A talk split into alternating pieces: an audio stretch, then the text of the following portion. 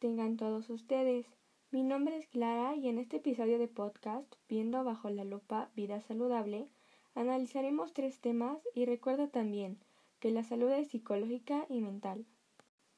Bloque 1. Emociones. Se dice que las emociones son una combinación entre lo que percibes, cómo reacciona tu cuerpo y lo que te motiva a actuar. Son universales y comunes a todas las culturas. Sus apariciones también tienen patrones de comportamiento casi iguales a todos los individuos. Las emociones tienen tres funciones principales, la adaptativa para actuar eficaz en una acción, la social para saber expresar el estado de ánimo y que se pueda ver el comportamiento para una fácil interacción social, aparte de que es importante la comunicación no verbal, que se refleja en muchas ocasiones de manera inconsciente, y la motivacional, que es una retroalimentación con la emoción que produce una reacción emocional. O sea, la emoción que tengas al efecto en tu motivación y saldrá tu reacción emocional ante lo que estés sintiendo. En las emociones cada persona es diferente. Cada individuo experimenta una emoción de forma particular, dependiendo de sus experiencias anteriores, aprendizaje, carácter y de la situación concreta. Algunas de las reacciones fisiológicas y comportamentales que desencadenan las emociones son innatas, mientras que otras pueden adquirirse. Los humanos tenemos 42 músculos diferentes en la cara. Dependiendo de cómo los movemos, expresamos unas determinadas emociones u otras. Como hay sonrisas diferentes que expresan diferentes grados de alegrías. Esto nos ayuda a expresar lo que sentimos que en numerosas ocasiones nos es difícil explicar con palabras. Bloque 2. Trastornos emocionales. Trastornos del desarrollo de la personalidad que corresponden a factores afectivos y familiares.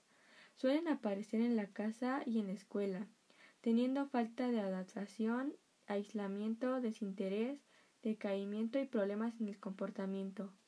Algunos trastornos típicos serían la agresividad, mentiras, robos, miedos, depresión y tics involuntarios. También la personalidad, ciertos individuos tienen pensamientos negativos recurrentes, baja autoestima, locus de control externo y tienden a preocuparse excesivamente por las circunstancias que les presenta la vida. Este tipo de personalidad les hace más propensas a sufrir un trastorno emocional. Existen varias formas de tratar los trastornos emocionales, como los antidepresivos, estos son medicamentos que actúan en el cerebro y regulan los neurotransmisores, lo que lleva a que el estado de ánimo del paciente mejore en la mayoría de casos. De todos modos, este tipo de tratamiento farmacológico ha de ser recetado por un médico psiquiatra, quien hará un seguimiento sobre la evolución del paciente. El litio es una sal común que se emplea como medicamento que regula el estado de ánimo, principalmente en los episodios magnéticos del trastorno bipolar, y la terapia psicológica que es muy efectiva a la hora de gestionar los episodios de depresión y trastorno bipolar. Estos suelen ser en muchos casos en los adolescentes, pero no quiere decir que un adulto no los padezca. Bloque 3. Bienestar emocional. Para tener un bienestar emocional debe haber balance en todos los aspectos de nuestra vida, física, mental, emocional y espiritual. Es la habilidad de poder disfrutar la vida y a la vez saber pasar por problemas diarios que nos van surgiendo, ya sea tomando decisiones, lidiando y adaptándose a situaciones difíciles o dialogando acerca de nuestras necesidades y deseos. La vida y las circunstancias cambian continuamente, por lo tanto, también nuestro carácter, pensamientos y sentimientos también varían.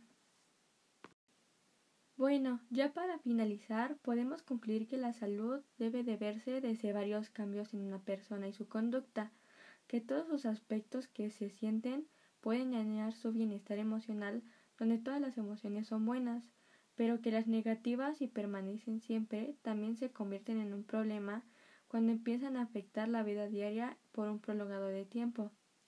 Esto ha sido Podcast Vida Saludable, tercera temporada. Hasta otro descubrimiento bajo la lupa. Adiós.